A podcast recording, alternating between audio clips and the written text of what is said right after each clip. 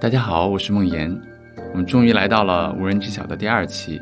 今天我请到了我的好朋友陈嘉禾来做客。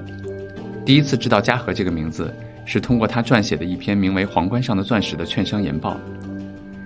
在这篇报告中，他用中外十二个市场，总计数百年的历史，论证了买的便宜对于投资结果的重要性。在这期播客录制的当下，低估值的投资方式受到了前所未有的质疑。嘉禾坦诚地向我讲述了这种极端情况对他的影响，以及他的应对方式。一个意外的收获是，通过这期播客，我了解到了嘉禾形成低估值投资体系背后的故事。这也验证了我一直以来的一个想法：每个人最终形成的投资体系，都会和他自己的经历有关。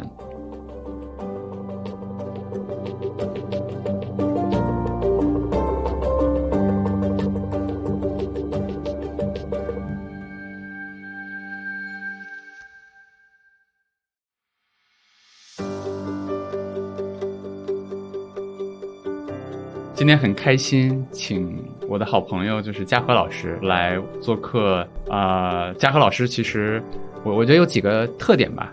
我最早认识你，有没有跟你说过？其实是我当时自己在做投资的时候，看到你的那篇就是非常非常，我自己把它叫做惊世骇俗的一篇那个研报。因为当时其实看很多券商的研报嘛，啊，不是真的。当时因为我当时真的是看非常多券商的研报，但是那一篇我觉得跟我看过的。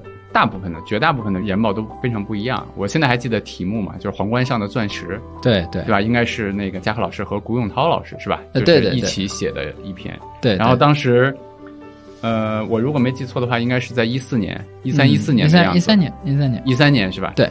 就那会儿，我为什么对那篇研报就是印象特别深呢？就是当时大家都，嗯，我们那会儿也做投资的时候，其实主要是更多的关注估值吧，就希望能够估值会低一些。对。然后我觉得那篇研报，它从数据上，从历史上，对，然后告诉我们，就是买的便宜为什么重要。对，没错没错。能不能讲讲那篇就是研报你当时背后的故事？我还觉得挺有意思的。那那篇研研报其实大家在很多地方应该都还能找到，里面有特别多多的图。对。然后那个研报呢，主要就是说，呃，因为当时呃，我看包括巴菲特啊、霍华德马克思啊这些人都说，你投资你要考虑低估值，对吧？这这个事情其实跟今天 A 股市场很多时候状态不太一样，因为 大家现在就是说很多人在追很高的很高的估值。是。然后呢，但是我那时候就觉得，那我去做一个历史验证，因为我自己研究。生是学历史的，那么任何事情，你如果说这个东西有道理，那我在数据上应该能看到反应。这个其实也跟我们搞物理啊、搞数学研究其实是一样的。嗯，当时单位有这个彭博和路透终端嘛，那么它里边有很详细的各个国家的数据啊，什么印度尼西亚的，然后泰国的、印度的、新加坡的、美国的、欧洲的，就是各种数据。那么我就找了十几个国家和市场，然后把这些数据呢去拉出来，然后去算一算，就是我在任何一个时间以高估值买入。或者在另外一个时间以低估值买入，我赚钱的概率有多少？那么最后发现非常简单，就是你买的越贵，长期赚钱的概率就越小；对，买的越便宜，长期赚钱的概率就越大。我觉得那个那个研报其实花了将近一百页，然后无数的图，其实就说明了这么一个特别简单的道理。对我现在印象很深的是，那个研报里面应该是还有一块是中国 A 股独有的，嗯，对吧？我不知道你还记不记得，应该是。跟持有期有关啊？对，那个研报是这样，就是当时呢，A 股在一三到一四年，其实它这个上证综指它的估值其实是很低的。对，那么其实也是上证综指第一次到那个估值。呃，上证综指我记得有点不清了。那么上证五零的话，在一四年，当时上证五零的 PE 到过六倍，应该是一四年六月份的时候。啊，对，就是一四年夏天。然后可能现在的投资者，我觉得现在的就很多听众。他们没有这个感受。现在茅台一说是好公司，对，如果我没有记错的话，一四年的六月份，茅台的应该就八九倍的市盈率，对吧？对对。那么现在大家一说就是，哎，五十倍挺便宜的。你看隔壁那个一百二十倍，就是六倍是什么概念？就所有人就是。那个时候，因为我写报告的时候，上证五零第一次六倍，然后那时候呢，就是大家说那六倍的话，在数据上就反映不出来，因为 A 股呢，就是说它第一次出现六倍这么样一个估值。对。但是通过别的国家去看，就是说六倍应该都是挺赚钱的。那么实际上在那个状态，如果你买入一堆六倍的公司，基本上到现在你你翻了一两倍了，那得有。是对。我现在应该还能记得，就是当时其实从一二年开始到一四年，主流的叙事还是创业板嘛。对对对吧？就是我记得是，尤其是一三年，当时买便宜的低估值的股票，其实是应该是一直在下跌，一直我记得跌到一四年的六月份，对，但是创业板其实一直在上涨。对，没错没错，对啊，然后从一四年的六月份到一四年底的时候，这个低估值的股票开始上涨一。下拉起来，那一波那一波非常的快，我记得那时候，呃，包括像交通银行，直接就从三块钱到八块钱，就是是两个月吧，那非常嗯快啊、包括像上港啊、中国中车啊那些公司，那个涨幅在今天可能很多人想起来都是比较可怕的。那一波其实市场是一个迅速的价值发现的过程，对，嗯，哎，你看我们一起去聊这些历史就特有意思。我不知道你记不记得当年一三一四年那一波的时候，其实有一个主流的投资策略，对冲策略其实是做多创业板，做空沪深三百。啊，对，其实跟前段时间大家做空银行、保险、地产，然后做多一些，比方说医药啊，或者现在科创板，其实是一样的。对，嗯，我为什么对这件事情印象非常深呢？是我当时有两个朋友，然后这两个朋友其实投资的年份都很长了，然后他们的私募的规模也不小，在一三一四年的时候其实也是不小的规模吧。然后他们在做这个策略，确实一直顺风顺水，因为对对，就基本上是做空沪深三百，然后做多那个创业板。我说实话啊，就是他们给我讲了很多次，其实我没有太被说服这个逻辑，我觉得不太对。呃，应该是很不对。对，然后我为什么对这印象特别深呢？是嗯到一四年十二月份的一个月，嗯，当时我记得是沪深三百是涨了百分之，就整个的指数应该涨了百分之三十还是多少？就是很多股票像平安啊、像人寿啊那些嗯可能涨了百分之四五十嗯一个月。嗯那个创业板是跌了不少，啊，对，至少没涨那段，就基本上把之前赚的钱一次性的还给了市场。没错没错没错。对，所以就是刚才你说这段历史的时候，我就突然想起来这个。投资这个东西是这样，就是很多人就觉得，就是说，比方说我这个东西慢慢涨上去，对吧？就是比方说二十倍市盈率涨到一百倍，然后他觉得没关系，一百倍虽然很贵，但是我等跌下来的时候我再卖，我来得及。嗯，那么实际上就是当所有的人都在这么想的时候，在卖的时候，这个事儿就来不及了。对，啊、你看当年就是一五年，当时有一个东西叫环保币，就是环保基金的弊端。分级的对对分级基金 B 类。嗯对我前嗯两天写文章还算过这个事儿，就是环保币当时花了大概七十五个交易日，可能是大概涨了三四倍。然后这七十五个交易日里呢，几乎是没有一天是跌停的，就大概只跌停了一次，而且它收盘拉起来了。嗯，也就是说，它所有的时候都是有有流动性的。嗯，然后环保币在一五年大跌的时候，大概在十四个交易日里面就把之前七十五个交易日的所有的涨幅又还回去了。嗯，那么在这个十四个交易日的下跌中，有十二个交易日是碰到跌停的，嗯也就是说，这个时候你你不一定卖得掉的。对，而且这是一个问题。第二个很大的问题在于哪儿呢？就是说。你不知道什么时候去卖，因为你跟我说这个市场跌下来，我才开始卖。那跌多少算跌下来？跌百分之二十吗？你跌百分之二十卖了，可能它又涨起来了。嗯，然后跌百分之三十，等到跌百分之五十的时候，你再卖也没区别了，基本上之前的涨幅也过去了。对就像我记得英国有一个电视剧叫《是大臣》（Yes Minister）。啊，对，Yes Minister 里面有一段，就是当时呢，英国搞了那个三叉戟核潜艇，嗯，然后呢，他们就游说陆军说，你们那个传统的那个军队可以裁了，呃，苏联人要打我们的话，我们就发射核弹。嗯然后陆军大臣说不会的，苏联人不会打你的。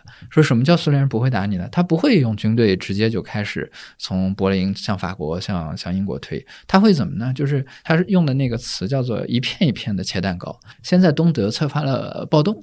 然后西德有一部分地下党也也进行了暴动，这时候东德的警察和消防队要进去帮助，嗯呃，你能不能按核弹？他说我不能按核弹。嗯，然后这个时候呢，警察和那个消防队里混了一部分军队，你能按核弹吗？你也搞不清楚。然后后面法国这边引发了骚乱，苏联的军队进来帮助法国，那你按核弹吗？那你什么时候按呢？嗯等他打到伦敦你再按吗？所以这个就是投机的时候经常会面临的一个非常大的问题，就是你从事后你去看，你清晰的知道这个东西是个顶，你在当时你根本就不知道是这个东西是个顶。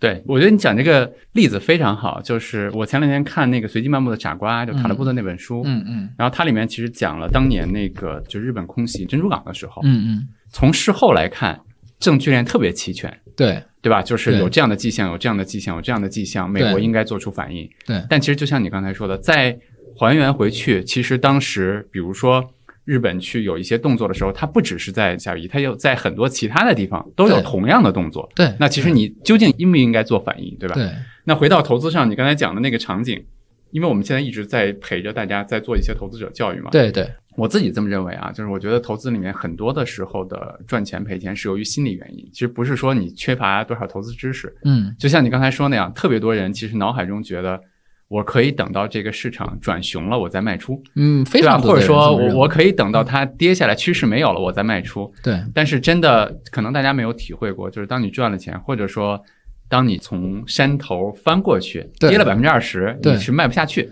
你稍微一犹豫，可能跌百分之二十五了。对，等你卖一点，它它又又涨了一点然后你可能又禁不住就追回来了，没错没错。你像我们刚才讲一五年，一五年六月份那时候我我在市场里，对吧？我那时候天天看着市场，嗯，那么那时候是个什么状态？那会儿应该在机构对吧？哎，我在机构，对，嗯我在证券公司。嗯，那么那个时候是什么状态呢？没有人真正的知道一五年六月份是个顶。然后，呃，我记得一五年四到五月份，当时有著名的机构写的东西，可能是牛市上半场，就是还有个下半场。嗯而且当时你从市场来看，真的有下半场。为什么呢？就是一五年那个是一个结构化分化非常厉害的市场。对，当时的创业板可能到一百五十倍最高，但是很多蓝筹的股票，比方说招行啊，比方说格力呀、呃平安，可能都在二十倍以下，包括上汽，对嗯、都在二十倍以下。当然，像中车这些可能当时涨得比较多，但是有很多公司都在二十倍以下，十几倍甚至八九倍。嗯，你能找到不少好公司。那这个时候，我跟你说牛市就结束了吗？你其实不一定的。你会觉得说，为什么不能有下半场？你说的非常对，对，这么便宜的估值，为什么不能有下半场？然后后来确实是有了下半场。这个下半场怎么来的呢？先从一五年咣当一下砸下来，这些我刚才讲的这些就是便宜的公司砸的其实不算太多，但是也跟着砸。嗯一五年其实很多人是用杠杆的，其实用杠杆投资一直是我讲，就是说在任何情况下尽量不要用杠杆嗯啊、那么杠杆投资是非常麻烦的一个事儿，除了巴菲特那种杠杆，那是另外一个维度。嗯，啊、我其实以前有篇文章里面说过这个事儿，就是消费杠杆和金融杠杆是有区别的。对，那么金融杠杆就尽量不要，但那个时候很多人是用杠杆。那么用杠杆，其实当时蓝筹股的跌幅足以抹平很多用杠杆的人，他真的撑不下来。撑不下来。那么再跌到跌了百分之三十，当然可能很多小公司跌了百分之七十，然后蓝筹这些也也跟着跌了百分之三十左右。跌了百分之三十以后，后来这些公司，你比方说你去看美的啊、茅台啊，然后招行这些，后来它真的就上来了。应该是在一六年之后，呃对一六年一17年一七年到到一七年的时候，它就上了。来。那么这个其实是真正的下半场，嗯下半场但是在一五年六月份，你绝对不会想到这个下半场之前要先摔这么大一个坑，是的，后来才起来。而且在一五年追的最热的那些股票，其实是没有下半场的。其实你说的这个我啊特别感同身受，因为我当时自己的投资组合里面持有的都是像平安啊、茅台啊、格力啊，嗯就是这些相对来说估值比较低的股票。对对，你看，站在当时的那个时间点，投资就特别有意思。如果你用小样本去看的话，嗯我会觉得每一次的中国 A 股市场上的比较大规模的牛市，它都有风格转换。对对吧？那什么意思呢？就是就像你说的，它嗯第一蓝筹股的估值很低，嗯那第二呢，就是创业板跌下来了之后，是不是资金就可以转到蓝筹股上面，就是去做？嗯嗯，但你会发现市场整个的叙事不是那样的。我的印象特别深，就是跟着跌下来，你就特别郁闷。然后我持有这么低，对然后这个肉也没吃上，对汤也没喝上，对吧？就又跌下来了。但是到一五年应该跌了几波，然后到一六年的二月份的时候，应该还有一个当时熔断，嗯对，你还记得吧？因为当时推出了熔断制度，对对对，然后市场真的熔断了。对然后从那个之后，大家都想到完了，这是几年熊市了。对哎，没想到整个蓝筹股的牛市其实就开对启了。对，所以市场嗯就是，我觉得市场有个最有意思的地方，就是你永远猜不到这个市场是怎么弄的。对你你比方说像刚才你说，你觉着应该有一个接力，结果它没有一个接力。对，但是有的时候它就有接力。对你比方说像两千年，嗯两千年科技股泡沫，嗯科技股泡沫之前，巴菲特的那个 Berkshire Hathaway，它其实是跌了很多年，它一直在跌，科技股一直在涨。然后就在科技股泡沫见顶的那一天，就是纳斯达克指数见顶的那一天，是 Berkshire Hathaway 的股价见底的那一天。对，我记得我见过你发那个啊，对，那那个嗯是曹明常老师有一次吃饭的时候跟我说，他说你知道吗？这事儿就有这么神奇。嗯纳斯达克见顶的那一天，就是 Berkshire Hathaway 见底的那一天，然后嗯 Berkshire Hathaway 永远再也没有回到过那个价，纳斯达克花了十几年再回到那个价，所以这个事儿你就没法说。就当你认为它有个接力的时候，它不一定有；然后当你认为它没有接力的时候，它又有了。是的，啊，就是市场，我觉得有点像什么呢？就是以前有个故事，就是那时候赵高不是把李斯抓到监狱里面了，对，然后抓到监狱里面呢，胡亥对这个事儿其实不是太清楚，嗯然后呢，赵高就不停的陷害李斯，就跟秦二世说这人可坏了。但是秦二世也准备派使者去问李斯这事儿到底怎么样，然后李斯就打算辩解。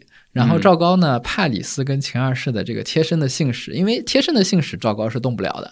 那么他怕李斯跟他说了，很多内幕。那怎么办呢？他就先派自己的手下假装成秦二世胡亥的信使，嗯，然后去跟关在牢里的李斯说：“你有什么你就跟皇帝讲。”李斯就讲了，讲了就把他揍一顿，然后呢再讲再揍一顿。结果李斯见了五六波秦二世的使者，每次讲讲完都被揍。最后秦二世的使者真来的时候，他就不敢再讲了。嗯其实很多投资者在市场里面去猜这个东西到底是不是会怎么样，经常就是这样。当你认为它有转换的时候，它没有；然后你被揍了好几次，你觉得不会有转换了，可能下一次真的就有了。对，这就跟你看，我觉得特别有意思的一件事儿。我昨天开那个 OKR 的大会嘛，跟大家，嗯嗯然后本来我们这个会其实是周一开的，对但是周一为什么没有开呢？是因为周日晚上的时候，北京市政府发了一个通知，说对对，有可能有暴雨，对吧？然后怎么怎么样，然后我们就让大家在家上班了。对然后其实最后那个雨没有下，呃、不大，就不大吧？对对对，或者说不大。然后昨天我在跟大家开会的时候，就举了这个例子。嗯，其实天气预测是一个非常典型的这样的混沌系统，对对对吧？就是它有非常非常多的因素，而且它变化非常的随机。即使我们现在的这个计算能力，你也没有办法非常确定的去推断说下一个时间的天气是什么样子的。对那我记得原来我跟另外一个朋友聊天，我们也说过，就是股价的这个波动，它其实是一个二阶的混沌，嗯因为人们的预测本身嗯，还会再影响价格的变化。对对吧？它不像天气，它是一阶的，那这个是二阶的混沌。对，所以就回到你刚才那个话题，就是我发现我们很多像嘉禾老师啊，包括像我的很多朋友，就是投资时间长了之后，大家都走向不可知论，对，没错就，是觉得我放弃预测市场。没错，没错。嗯我觉得很多真的是不可知。我记得零七年，零七年当时我在平安资产，嗯。然后零七年那个大泡沫呢，就是当时真的大家觉得是个泡沫，就是这这东西太贵了，就是一堆股票，那你看着就五六十倍、六七十倍市盈率，嗯，甚至上百倍。那时候呢，我们自己就在聊，就平安资产其实出了很多投资界的人，平安资产号称是投资界的黄埔军校，然后后来去了很多人去机构，然后呢，呃大家就聊说这个银行，当时银行像民生啊、招行这些都八九倍市净率啊，现在可能你给它八九倍市盈率，你都觉得很贵。嗯然后那个时候的八九倍市净率，然后大家就说这个是不是太贵了？那所有人都觉得挺贵，然后说那多少倍合理？那大家就觉得说银行在中国是牌照经营，牌照经营就是说你嗯很难是我自己想弄一个银行我就弄一个，这一点中国跟美国非常的不一样。在美国你想弄个银行，想弄个证券公司、弄个保险公司非常容易，你拉几个或者人相对来说比较比中国容易，很容易。嗯包括你美国证券公司五个人就能弄一个，嗯就是你你自己开个证券公司、嗯经纪公司非常容易。中国非常难，包括航空也是一样，就中国的牌照管制厉害的多。嗯，所以就觉得银行规模效应也放在这个地方。那么就是八九倍市净率太贵的话，我们觉得两三倍是合理的。嗯那，注意啊，就是嘉禾老师说的其实是市净率，对对，就是零七年的时候是八九倍的市净率，现在是四五倍的市盈率。对，然后那那时候就觉得银行破产的，或者说把自己玩死的银行，我们不谈，就是一个嗯正常经营的银行，每年坏账率能控制在百分之一到一点五，对吧？LE 控制在十到二十个点之间，那么我们觉得多少倍市净率合理？当然，觉得两三倍是合理的。那如果最低的话，到一点二、一点三，顶死就这样了。嗯啊，当时就是觉得能想到的最下限可能在一点五倍、一点三倍，然后实际上到了去年港股有一些。真的还不错的银行，你可以看到零点三打头，嗯。啊就是零点三几倍的市净率。你想，就是呃十几年前的预测就能差这么多，对。而且我们已经觉得自己给了最下限了，可能是一点三倍到一点五倍，然后直接给你按到零点三倍，对。也就是说，你十五块钱买进去的话，你会跌到三块钱，然后亏掉百分之八十，对。就是比你最惨的那个预测还要低百分之八十。对，所以我觉得最后大家真的就是你时间长你会放弃预测，没有意义，这个是。事儿没有意义。是。嗯。但你看，就是因为我们投资，最终我们的股价其实代表了一个未来现金流的折现嘛，对吧？对这是一个官方的，就或者说一个标准的定义。对对它是既然是未来，它其实还是涉及到对未来的一些预测在里面。对，我们又知道市场短期的不可知，对吧？对那你看，我就会发现说，不同的投资者，大师也好，然后普通投资者也好，走上两条不同的路。嗯那一条路呢，就是偏向于说像格雷姆这一派，对吧？嗯格雷姆啊、施洛斯啊，嗯类似的这些投资者，然后包括塞斯·克拉曼，对吧？对对，然后大家其实是偏向低估、低估值偏向分散、分散，偏向对每一个具体的公司，其实我对它的业务没有那么深入的研究，没错对吧？我用这种方式来保护自己。没错，那还有一类呢，我觉得像巴菲特和芒格，嗯或者说像现在的更多的可能更新的一些的投资者，然后他们觉得我把这个不可知交给公司，交给创始人，嗯对吧？交给这个公司的业务，当然它也会分散啊，就是这些，但是可能他们更强调说持有的资产本身足够好，我持有足够长的时间。嗯那我刚才可能没有说到，就是回到低估值的那一派，可能他在里面对一个公司的持有时间是一个结果，他没有那么强的要求，对吧？对你比如说，就是可能这个相对来说有交易机会的话，我会换一下。对，那嘉禾老师显然是就是前一类前一类，对吧？对我是前一类能不能讲一讲你对这个的理解？我觉得是这样，嗯就是说呢，大家把这个公司分成了这么两派，就是你讲的巴菲特这一和芒格这一派，以及这个特别喜欢低估值的这一派。那么这两派，实际上巴菲特应该来讲，他是个摇摆，就是嗯。芒格可能是真正属于那种好公司我一直拿着，然后呃中间跌个百分之五十我也继续扛着，嗯。然后最后挣好多倍。巴菲特其实摇摆，他从格雷厄姆那儿来，对，然后跟被芒格去对，然后他他跟施洛斯当过同事，对。然后呢，施洛斯就是永远是买那么一两百个票，然后不停在那换。对。而且施洛斯的长期投资收益率不比巴菲特差。嗯。啊，就你去看，他这跟巴菲特差不多，他只不过规模没有巴菲特那么大，因为美国市场低估值很多时候小公司，你做大了你买不着，它跟中国市场不太一样，中国很多时候是大公司。嗯然后呢，巴菲特是后来被芒格影响了，他是在两个状态之间摇摆。比方说，像当时可口可乐九八年的呃涨到五十倍市盈率，嗯巴菲特没卖，后来十几年才回去。嗯他自己挺后悔的。然后到那个，比方说他来中国买中石油，在零二年的时候，中石油那应该时候是是两块钱买的是吧？啊、对，具体股价我记不得，但我知嗯道是零点七到零点八倍市净率。但当时中石油的 ROE 有百分之十几到二十，中石油嗯当时 ROE 非常高。对，然后他零点七、零点八倍 PB 买的，嗯呃，包括去年吧，去年他在日本买了五家大的那个日本的商贸公司，嗯就是做外贸和商贸的，呃，基本上平均 PB 在零点五倍。嗯那这个就是非常明显的买低估。嗯，其实这个我们讲投资，其实你是在低估和好公司这两个因素之间去做。嗯我当然最希望的理想状态是又便宜又好。对吧？茅台呃一倍市净率卖给我挺好，嗯 这个肯定是你最希望的一个状态，但这个状态非常可遇不可求。嗯那么很多时候呢，大家就会不停的去选。像我的话呢，我其实是选，就是说可能百分之八十的施洛斯，百分之二十的芒格。就是嗯这个公司如果真的很便宜，但是确实基本面不行，我我也不愿意买。对你像其实我个人其实现在是比较回避煤炭的啊、煤炭有的公司确实很不错，然后呃股息率甚至能到百分之十往上跑。嗯然后我有个朋友就是他是看煤炭，他经常跟我说煤炭公司不错，股息率百分之十。我说但是我觉得这个行业长期没有前途，就是大家在减排，我能一眼看到二十年以后这个公司可能真的就是它没有办法给市场任何的想象力。嗯那我其实还是不会去买，但是我会更倾向便宜一点。那么这个里面的区别在哪儿呢？就是说，任何人都明白，就是说买最好的公司，嗯、长期赚的钱可能会比买便宜的公司赚的要多一些。但是这个问题在于两个，一个就是说好公司你付出什么价，嗯那么你像现在 A 股市场，其实我们去看很多公司，大家觉得真的不错啊、看报表也不错，真的增长也不错，一看市盈率一百五十倍，那这个价是不是值得？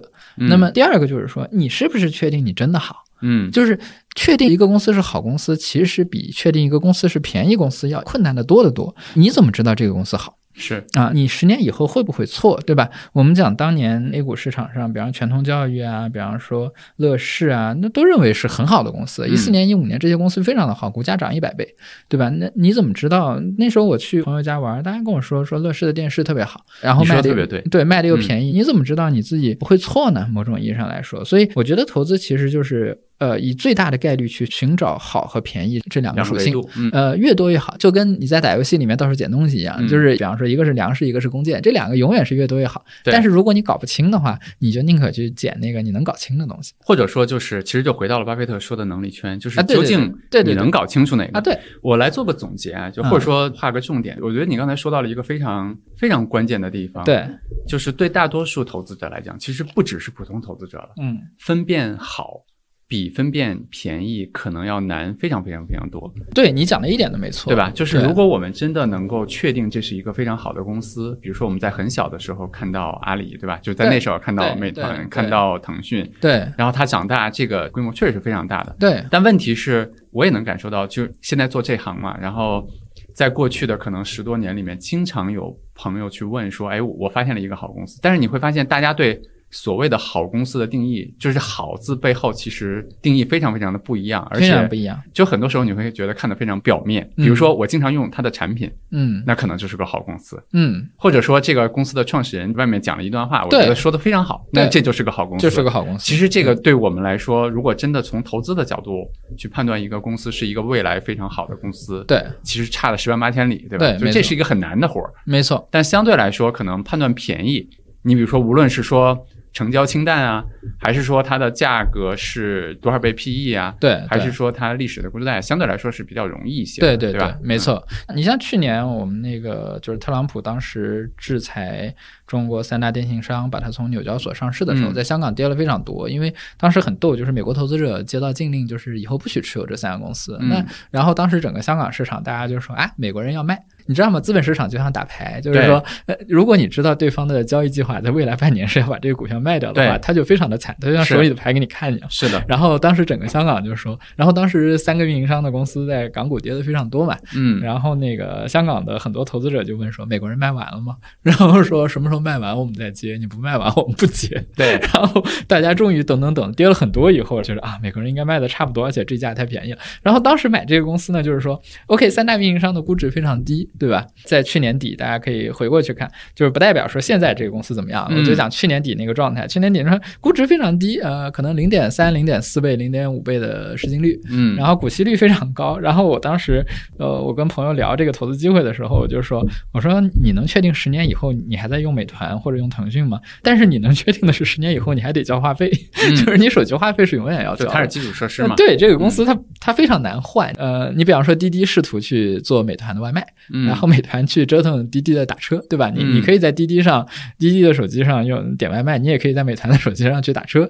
但是就是说，三大运营商基本上就这样了，没有人试图再去新建一个运营商的网络。嗯而且这个网络涉及到国家通信安全，也不可能交给外资来做。嗯那这个公司非常的简单，然后我又看到非常便宜。那么像寻找好公司的人也有，但是寻找好公司就是像你刚才说的，不能说我我就是看这个产品特别好，我用的很顺手，对吧？你像当时的是，我到朋友家，他跟我说乐视电视特别好，我说哪儿好？他说便宜，他说你这么大一个才一千块钱，嗯说正常的外面美的的可能要两千多，嗯两千五。我说你除了便宜还有啥？他说想想好像那就没有了。嗯，我说那便宜你是可以拿钱砸出来的。我有一个朋友叫吴金工，他是做私募的，嗯他的风格就跟我是彻底倒过来。他从一五年开始他就研究两家公司啊、但是他现在还持仓，我就不讲这个公司的名对字。那么他他一直就是。只有两家公司，主要的持仓只有两家，基本上一嗯家百分之四五十啊，拿的特别多。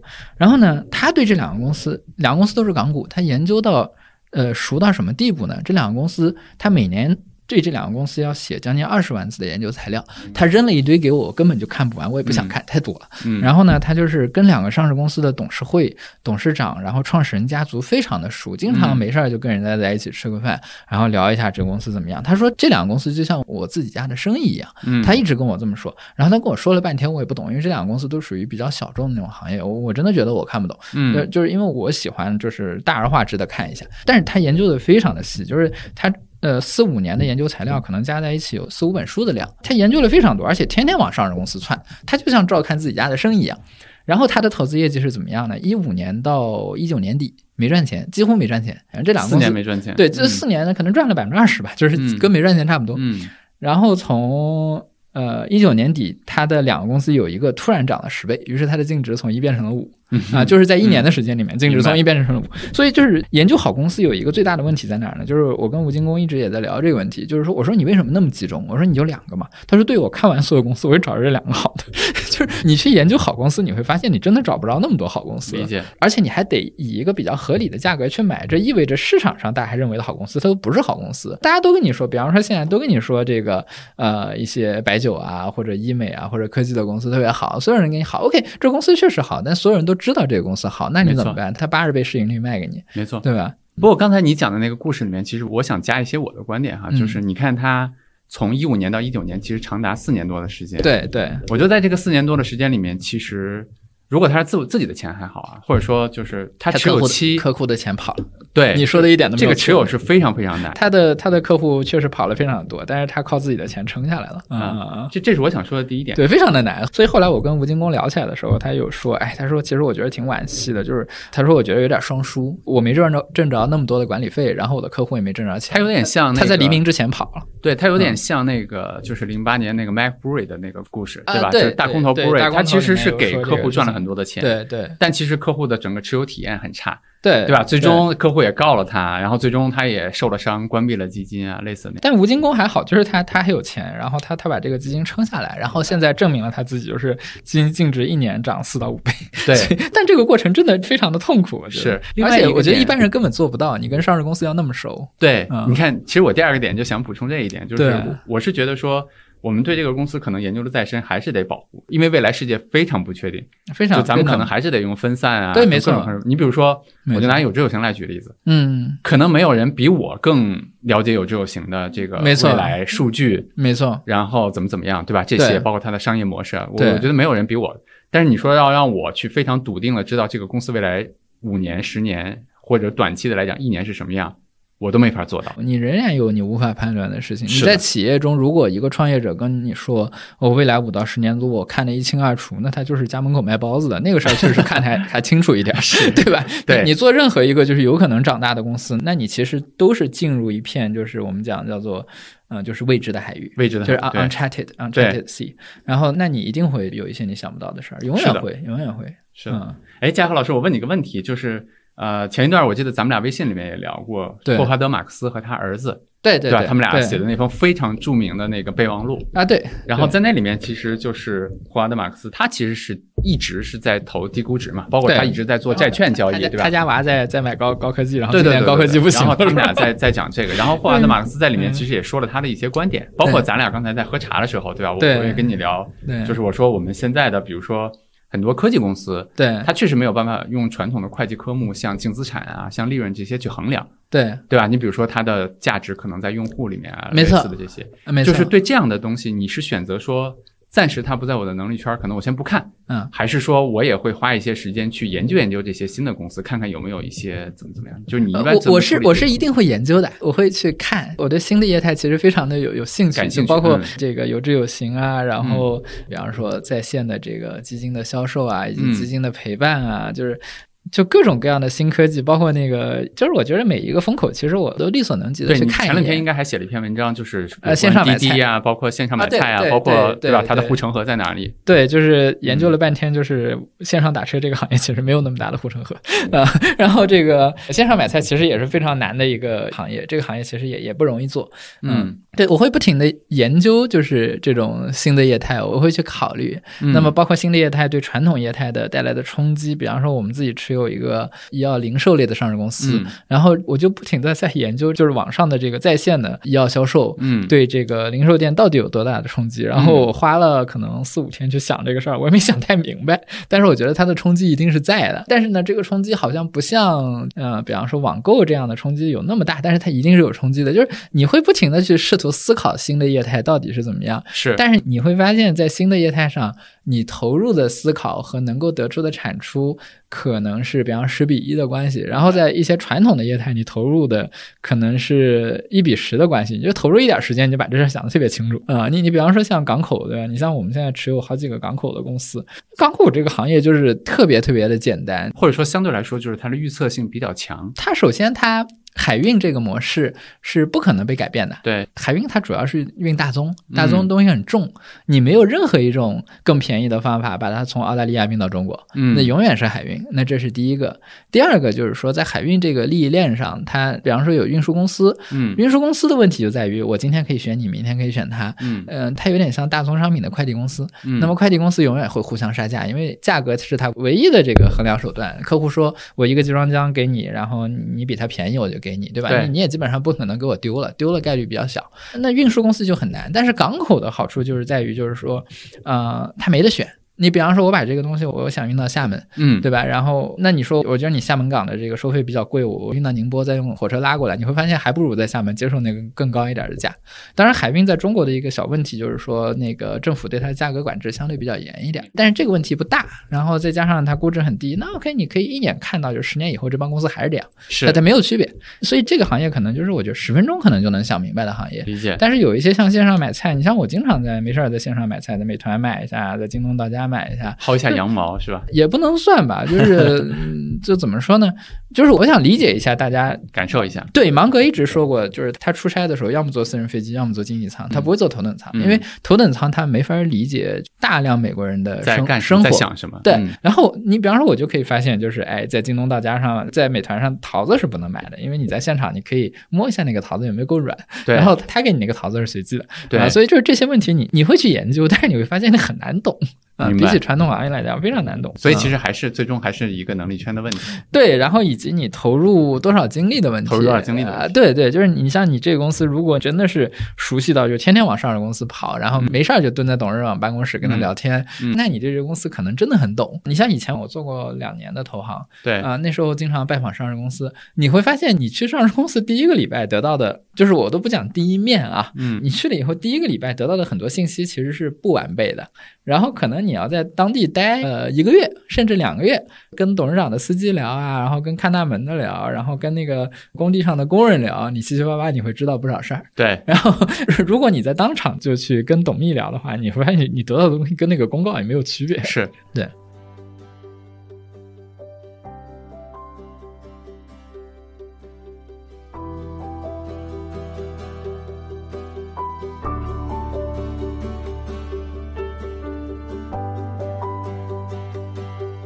哎，我突然想到了一个蛮有意思的问题。其实嗯应该咱俩还有一个渊源，是我们俩都特别喜欢一本书，就是宗萨的那个证件，嗯嗯嗯，对吧？嗯我记得有一次我好像发了一个朋友圈，对我我很喜欢，我很喜欢那本书。对，然后当时你还聊到，我为什么想到这本书了呢？是我大概在十多年前第一次看，嗯，然后最近两年又看了两三遍。对，然后它里面其实讲了，就是人的包括初心啊，对吧？就是这些东西，包括一些佛教的一些东西。对，然后刚好我最近在看另外一本书，它是神经科学的书，嗯它就在讲佛教里面讲的人为什么小的时候容易有初心，就 beginners mind，为什么嗯长大了之后思维就比较僵化。嗯他从神经科学的角度讲说，小孩的时候我们的神经元它比较活跃，嗯然后它可以这个搭上，然后可以对吧，就可以开了，然后再重新去。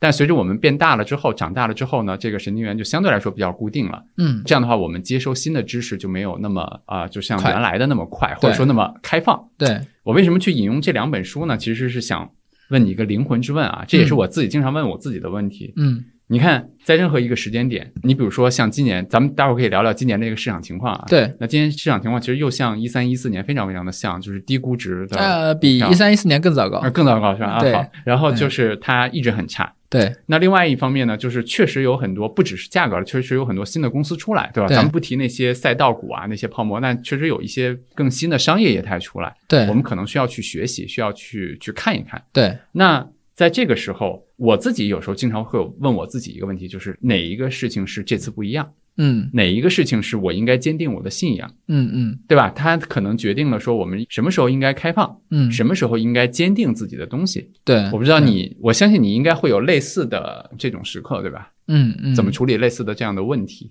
嗯，是这样的，就是我去看投资的公司，我会把自己带到一个上市公司管理者的角度去想，就是说我首先问自己的第一个问题就是我能不能想出来，十年以后这家公司如果做得很差，嗯呃，比方说业务量只有现在一半，那是什么一个情况？那么如果这个问题我想不明白，就是我没法想到十年以后它怎么样，嗯基本上我就不会投这个公司。嗯啊，然后其次我会跑去看估值，所以我其实是试图对未来的商业进行一个判断。理解。嗯，而且我补充一句，就是可能再好的公司，你也不会出太高的价格去买它，对吧？我个人不是这种风格。其实嗯你看，巴菲特他同时继承了格雷厄姆和芒格的很多东西。对那么巴菲特其实也现在说起来买好公司买好公司，那么 A 股很多人就是说我一百倍两百倍市盈率我照样买好公司，然后但其实你去看巴菲特很少以超过二三十倍的价格去买。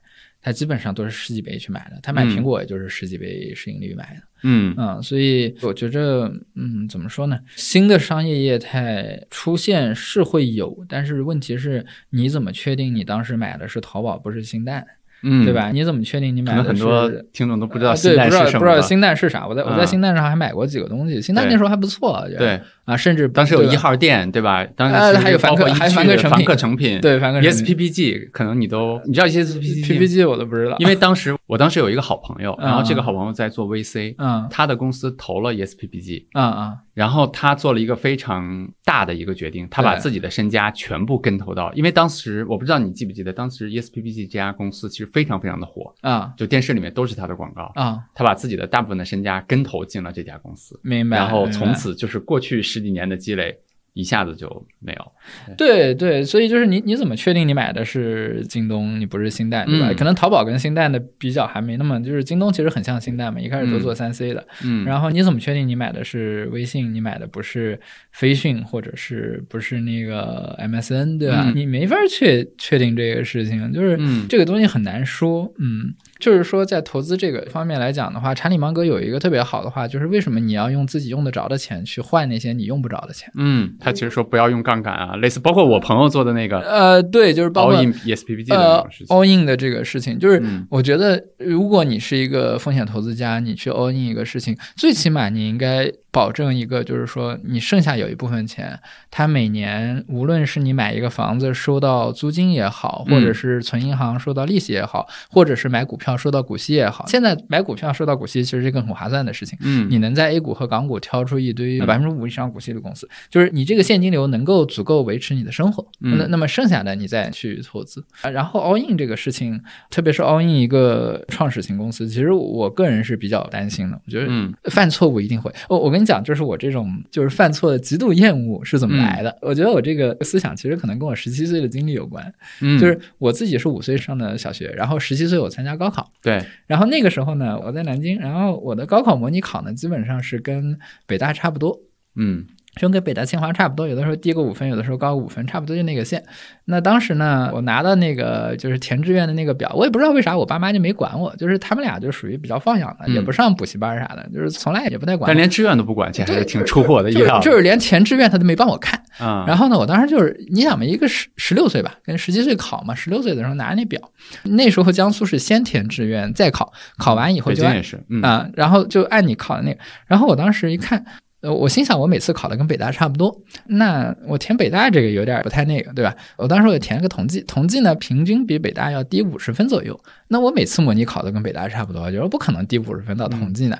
然后我所一以留了安全边际了。啊，对我留了一个很大的安全边际。嗯然后呢，我就填了一个统计，然后底下他很多那个是否服从分配，你知道，就是十七岁的小孩嘛，就觉得你为啥叫我服从？我从小就不太服从谁，我就是我小时候是什么一个状态呢？就老师给我一个，我三好学生从来没拿过，我拿过一个嗯单好学生，嗯然后老师给了我那个奖状的时候，我就问他，我说这奖状能干啥？我说能拿他那个少上两天课吗？他说不行。我说能到小卖部换吃的吗？他说也不行。我说那那我拿这奖状能少写几天作业吗？老师说那也不行，这就是个奖状。我说那我要它有什么用呢？就 是就是我从小属于那种对。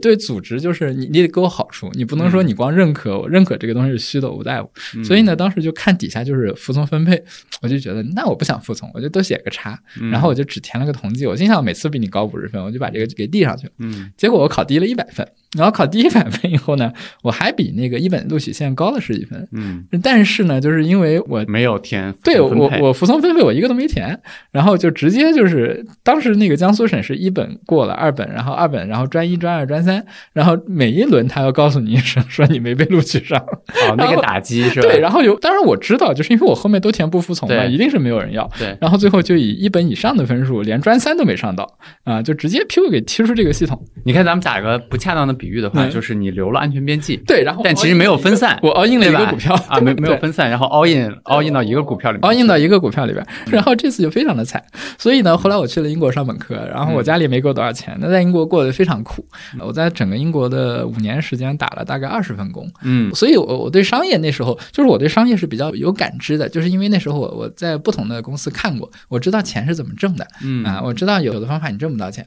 然后 anyway，等到我去升研究生的时候，我就同时投了七所学校，然后除了剑桥以外，我拿到六个 offer，所以就是我觉得十七岁那个经历给我打击太大了，就是当你嗯 all in 一个东西，你真的会输得很惨。是，对你看这个其实就我觉得验证了我之前的一个一直以来的一个想法，就是很多投资者他们形成自己的投资理念、投资哲学，这些是跟自己之前的一些经历，尤其是痛苦经历是高度相关的，没错，没错，没错，对吧？就是他 somehow 形成了这个人的一些对，认知，然后就像编了这个内心的算法。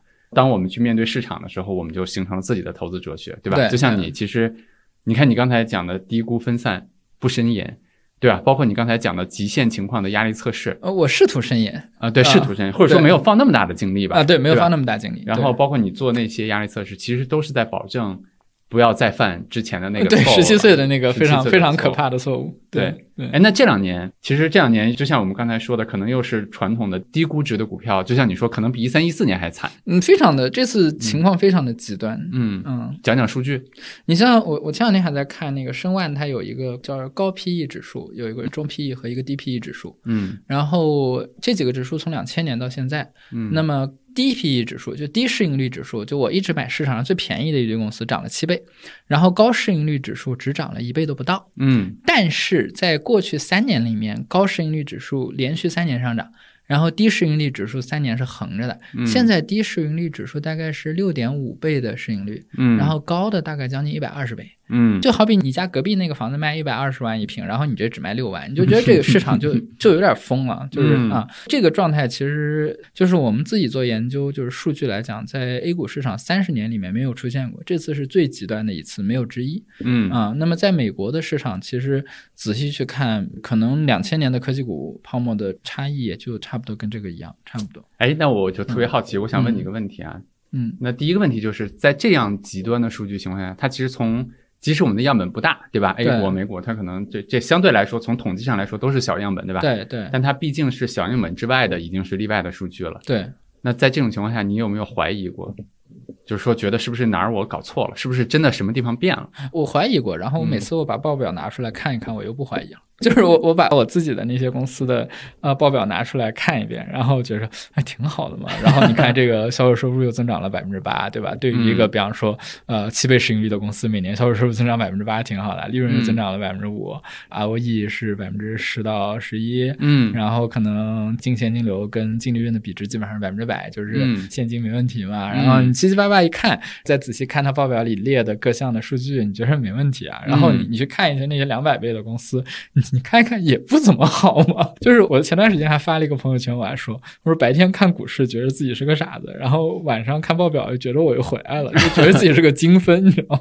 对，哎，那你其实某种程度上已经回答我第二个问题了。嗯我记得我自己在一三一四年的时候，嗯因为那段时间其实情况没有像现在这么极端，对对，但也是就是可能因为我的主要的持仓当时还是在蓝筹股，对对然后包括当时八倍的茅台，对吧？对对对。类似的这些，对。然后每天在下跌，对，我觉得他可能熟悉我的文字，或者说熟悉有志有行的这些嗯。朋友们，他们就觉得梦岩是一个特平静的人。嗯，但其实我可以告诉大家，我当时其实也挺难受的，因为每天嗯就像你说的一样。嗯。啊、一方面来自于说不停缩水的市值，对吧？对对它毕竟是个定价，虽然是外部的。对，那另外呢，就是你刚才说的非常重要的一点，就比较，嗯就是我这儿每天跌，对吧？你那儿那么高估了，我觉得不对，那你每天还要涨，对对，那其实我每天其实也会影响我的心情，也会挺郁闷的。对然后我会有一些自己的方式去调节。对。我想问问你，你每天是不是也会因为这些市场的其他人定价会造成一些心理上的不舒服？嗯嗯嗯，如果有的话，你大概会用什么方式，比如说去调节这种心理状态，不让它影响自己的工作啊、生活啊这些？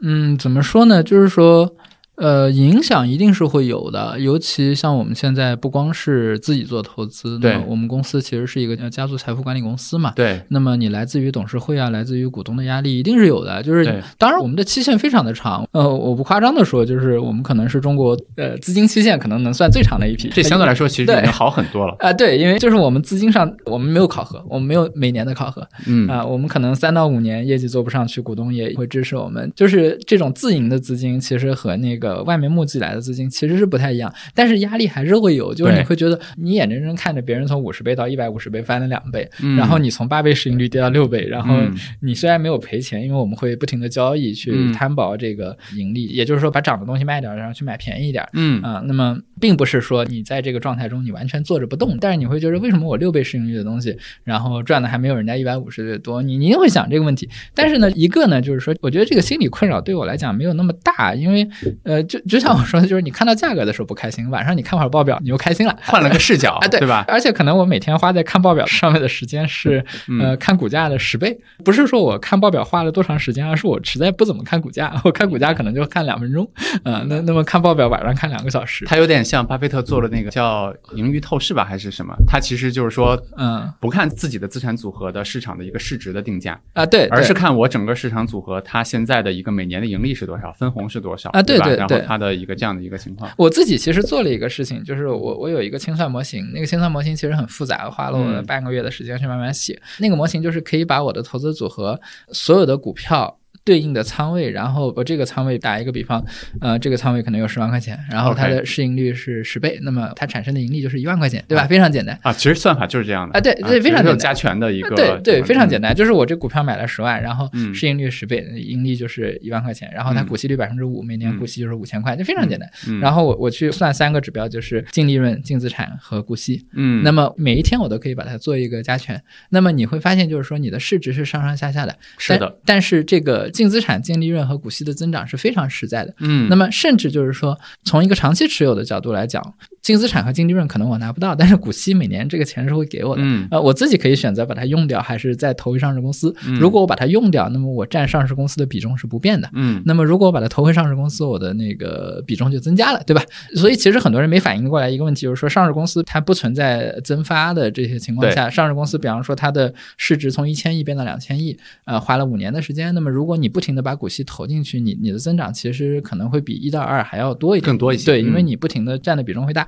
所以呢，在这种市场情况下，其实你应该回复到一个着重基本面的一个状态。那么如果这个状态能够保持每年百分之二十、百分之三十甚至百分之四五十的增长，嗯你其实没什么好担心的。即使你去看的那个股息，你都会觉得这个钱我可能可能嗯够用啊。啊、那这是一个。第二个呢，就是说，我觉得投资毕竟只是生活中的一部分。就是我记得英国那个前首相布莱尔，他在嗯他在离任的时候有一个演讲，他说就是首相的工作很累嘛，然后有有人就说哎，it's a tough job，这这工作很难。然后布莱尔说不是的，他说我这个工作其实只是忙一点，说真正难的工作是。就是他说，我父亲四十岁的时候得了一个中风，然后从此以后就半身不遂，这个生活是难的。然后前两天他说有一些那个残障的儿童到唐宁街十号，他说这些小孩的生活是难的。他说嗯我只是一个比较忙一点的工作。嗯其实我觉得对于投资来讲，如果你没有把自己呃弄到一些，比方说 all in 啊，或者说用金融杠杆啊，或者说内幕消息炒作或者老鼠仓这种可能被证证监会处罚的啊，就是说你没有把自己扔到这些危险的地方，逼到一个可能是绝路啊，的一个角落里面，对，吧就只要你没有去踩这些雷，嗯那么你市值上的损失，其实我觉得真的不是事儿。而且尤其如果你觉得是事儿的时候，你晚上回家翻两页报表，你就开心了。嗯，你看咱俩今天聊完天之后，哎，就开心一会儿。明天早上一看市场开盘，然后继续开始其其实我这段时间就是因为大家也知道这段时间低估值表现的不好嘛，嗯，应该是其实我非常差，对，我基本上就是白天看有点愣，然后晚上回家呢看报表，觉得挺好，然后制定一个计划，然后第二天买，然后买完以后，然后继续愣一天，就是属于那种一会儿被打一顿，打完继续买。然后，而且我的交易呢是我会不停的把那个涨得多的股票卖了，去买那个涨得少的。就是如果我觉得这俩公司差不多，那其实从心理上来讲，你应该不开心的时候会更多，因为理论上来说，你卖掉的都是涨得更好的一些的嘛，呃，但是它有可能趋势还在那儿，呃对吧？呃，我我老板对我的评价是说你这个人追跌杀涨，对，就是跟人家追涨上跌是倒过来的。是的，嗯、但是心理上 OK，因为因为我很少以市值去衡量我自己的成功。，嗯这个很关键。对你，嗯你像比方说，我以我前段时间以那个呃二十倍的市盈率卖了一个公司，买了一个十倍的，这两个公司很嗯像。呃，那这个时候我就会觉得，哎，我盈利多了一倍。嗯。然后我一看我的股息，我卖掉那个公司的股息率是百分之二，嗯，买入那个是百分之五，那我的嗯。股息多了一点五倍，我就觉得很好啊，就是每年我的基本面又增加了，嗯。而且卖掉那个公司的行业稳定性还不如买入的那个、嗯。啊，所以就是我觉得，哎，我的投资组合变得更稳当了，然后嗯。每年的钱更多了。嗯。啊，市值这个东西真的就是你不能盯着市值，你盯着市值你会疯的嗯，啊。你讲完了整个的故事，其实我想给你一个补充，就是你做的事情和我在二零一四年的时候选择做的事情是一模一样。嗯嗯嗯，啊啊，我当时就自己写了一个程序嘛，因为当时其实我没有任何的，就是全职在投资。对，我当时就自己写了一个程序。对，这个程序其实就是我去把我的持仓里面，就像你说的，就是我梦岩可能我自己管了一个集团，嗯嗯，我这个集团收购了可能比如说茅台、对平安、格力、招行，对吧？还有当时的一些其他的公司，我收购了他们的部分股权。没错没错。那这部分股权每年会产生盈利。对。那它有自己的每年会产生股息。对。那我就算一下。哎，从我的角度来讲，我这个集团每年的营收是什么？没错，没错。第二年的增长是什么？没错，今年的股息是什么？我现在的估值是什么？对吧？估值其实就涉及到市场给它的定价了。对，就蛮有意思的。其实这个角度就是我们换个视角来看这个，因为毕竟每天看股价的事情特别有意思。其实就是你用别人的。别人的一些操作来惩罚自己，或者说来给自己一个没错没错，对吧？没错，就就你你千万不能盯着别人的交易去看，你会傻掉的。你会发现，你像去年最便宜的时候，中国中车港股，我们当时看，呃，总市值是六百多个亿。嗯，然后我当时就说六百多亿，我说六百多亿，我说北京，呃，一栋楼可能就是二十亿，对吧？六百多亿相当于呃三十栋楼，嗯，然后三十栋楼就能把全中国所有的高铁、地铁加上未来一代磁悬浮全给买了。我说这个交易你疯了吗？就是就是去年的一个状态。那么包括像那个国贸，就中国国贸有一个公司是，就这个北京的人可能很熟。去年底的时候，我记得当时我们看的时候是中国国贸当时市值是一百个亿。负债是四十个亿，就是一百一百四十个亿。嗯，然后呢，它报表里面在国贸地区的建筑物是九十万平米，嗯，也就是平均每平米是一点五万。然后它持有的都是最高档的写字楼和酒店，然后一点五万，就是就是你心想疯了吗？你会发现你绝对不能呃用市值去思考任何东西，这这个事儿呃。然后另外一个就是投资组合，就像你刚才说的这个投资组合，你去想你有很多公司，我其实自己的清算程序里面呢，我把整个这个行业分成六个大行业，然后就是我去看金融。消费、科技、医药。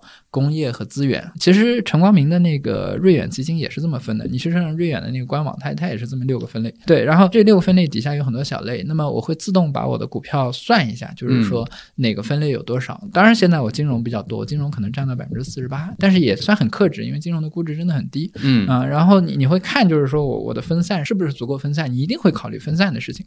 然后还有一个就是说啊，你会想，比如 A 股有多少，港股有多少？我基本上现在可能是 A 股、港股各占一半，然后四十多个公司，然后分散在一堆的行业里面。那最重仓的我也只有百分之七啊，明白？我是这么一个做法。那其实跟我们刚才说的低估。呃，跟高度的分散非常非常像，跟施洛斯有点像，但施洛斯一般是一两百个公司，我我觉得我觉得我找不着一两百个，我觉得我找着了四十个里面可能重仓的有三十个吧，啊，就是相对比较重的三十个，然后我我就会想这三十个公司如果都没了是怎么样？然后我想那不太可能，就是这个事儿做的有点过了，然后就不可能啊，那就算了，我就不想了。理解。哎，我下一个问题其实是说，咱们聊了很多投资啊，对，我们刚才聊到了。你现在的状态其实跟我在一三一四年那会儿就很像，其实全是在投资嘛，相对来说。你每天的大概的一个时间安排是什么样的？每天会看盘吗？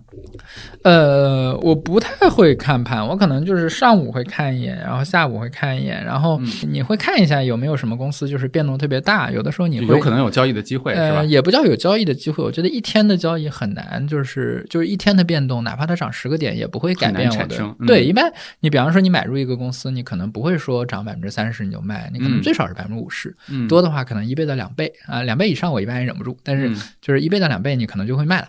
但是你说一天变动个百分之十几不至于，嗯。但是呢，就是说你会看一下，尤其是涨跌幅靠前的那几个，你你会看一下这公司到底干嘛了。你像前两天那个我们持有的中国电信在港股涨得特别多，后来一看哦，人家把那个分红比例从百分之四十提高到百分之七十，嗯。那如果你不看那个市场的这个报价呢，你可能你去翻公司的公告，可能你要两个礼拜以后才翻到那个公告，嗯。你不一定盯得那么紧，毕竟我们这个小公司现在只有两个人，就属于特别初创，就是大家。呃，觉得要那么多人没用，我们只要业绩的这么一个状态，啊，所以呢，就是看一下这个有有什么大的变动，这个还是会看一眼的，啊，主要的时间可能就是拿来去看公告，然后我还有一块比较重要的是写东西嘛，嗯，写写一些文章，对一些东西进行分析，然后呢，出去就没事儿到处溜达，然后调研一下。所谓那个调研，我我调研比较随性，我会我会到处看这些公司，嗯，包括跟朋友聊聊天啊，吃吃饭啊，就是说，哎，你你有什么看法啊这些。西，嗯这个其实也是挺重要的。其实我觉得搞投资的人一定不能把自己呃憋在一个小角落里，嗯然后靠自己的脑子去想这个社会，你会产生偏差没错，啊。所以你一定要就是尽量把自己今天找这个聊一聊，明天有空了找那个稍微聊一下。李璐其实也老讲，就是你要跟人聊对，啊，聊聊了以后你就会比较懂啊。那么基本上投资方面的生活就是这样嘛，嗯。哎，刚才聊到，就是因为之前我可能我在我的周报里面也跟就是我的读者们介绍过你写的那个第二本书，对对包括第一本书啊对就是就我现在已经有个第三本了已经有第三本了啊，对，好投资与坏投资。啊，对 对，我还没看啊，没事没事，哎，我没给你寄吗？我给你寄了一箱，我已经寄了啊，没看啊，你你看多诚实？对对，我其实挺好奇的是，你看，我觉得你写东西比我要写的多得多，对吧？你你写非常多的东西，呃对，然后我自己会挺有意思的是会，我现在去回看我可能两三年前写的东西，嗯我就不想看，啊嗯就觉得就是可能那时候的表达呀，嗯包括那时候可能有些观点啊，嗯包括就不太愿意去看自己过去写的东西。对，我不知道你在这方面有没有困扰？你经常看自己写的书吗？我觉得还好，因为嗯呃。呃，从我第一本投资金要到第二本到第三本，其实我的整个框架是一致的，就是我并没有说在第一本书里说，哎，低估值挺好，然后到第三本跟你说低估值不重要，对，呃，就是之前有一个投资经理叫吴阳丹丹，他就是说说我看别的，就我那时候还在证券公司的时候，嗯他说我看别人的报告就是东跳一下西跳一下，说看你的报告藏多少年就这么一个逻辑。嗯啊、所以我基本上整个逻辑没有变，嗯，那么可能有一些细微的调整，然后我会去有没有内心 challenge 自己过？就是说是我进步不够快，一直没变。开玩笑啊，就是有有没有这种、呃这种自问？没有，我觉得很少。就是说，其实我在投资这个领域上，可能第一上来就是抄了，比方说巴菲特啊，或者是嗯 Howard Marks 的东西。你像格雷厄姆，格雷厄姆一开始他是不宣传好公司的，对格雷厄姆说你只要便宜就行。我从来没有说过你只要便宜就行，就是这个东西也不是我自己想出来的。你想那时候我我最早开始做投资，开始研究价值投资的时候是一一年，嗯，我零六年工作，零六年工作，其实到一一年之前，我都是在不停的研究各种图表，然后去看什么趋势啊，或者写量化的程序啊这些。然后我记得一一年那时候拿 MATLAB 写程序，我我一天能写两百行，其实还挺厉害的。嗯我觉得程序员好像一天也就是一两百行。嗯我一学历史的，我一天能写两百行。嗯然后呢，但是就是搞了五年，觉着不行。然后到一一年开始研究价值投资，就是当时霍华德马克思的那一本《The Most Important Thing 事儿》。对啊对，我那本书拿过来，我看了五遍。所以后来有一次我在央视见到马克思本人的时候，我特别激动。我说：“嗯我说你是我精神上的导师嗯啊。”然后他还挺开心的，给我签了个名儿。然后对，就是我说我看你的书成长。我那那会儿真的，他那个原文的书我看了五六遍，我就没看过他中文的。他英文那个翻译，呃，就是英文的原文那个表达哲学的思想会更准一点。对，啊、然后后来很快有一个网站叫 Buffett Q&A，就是巴菲特的那个所有的历史上的呃问答，嗯然后那个可能大概总结了二零一四年还是一二年，嗯那后面的数据就没有了。那么他就是把放到 Word 大概有九百页，嗯然后那个文件我看了大概两三遍。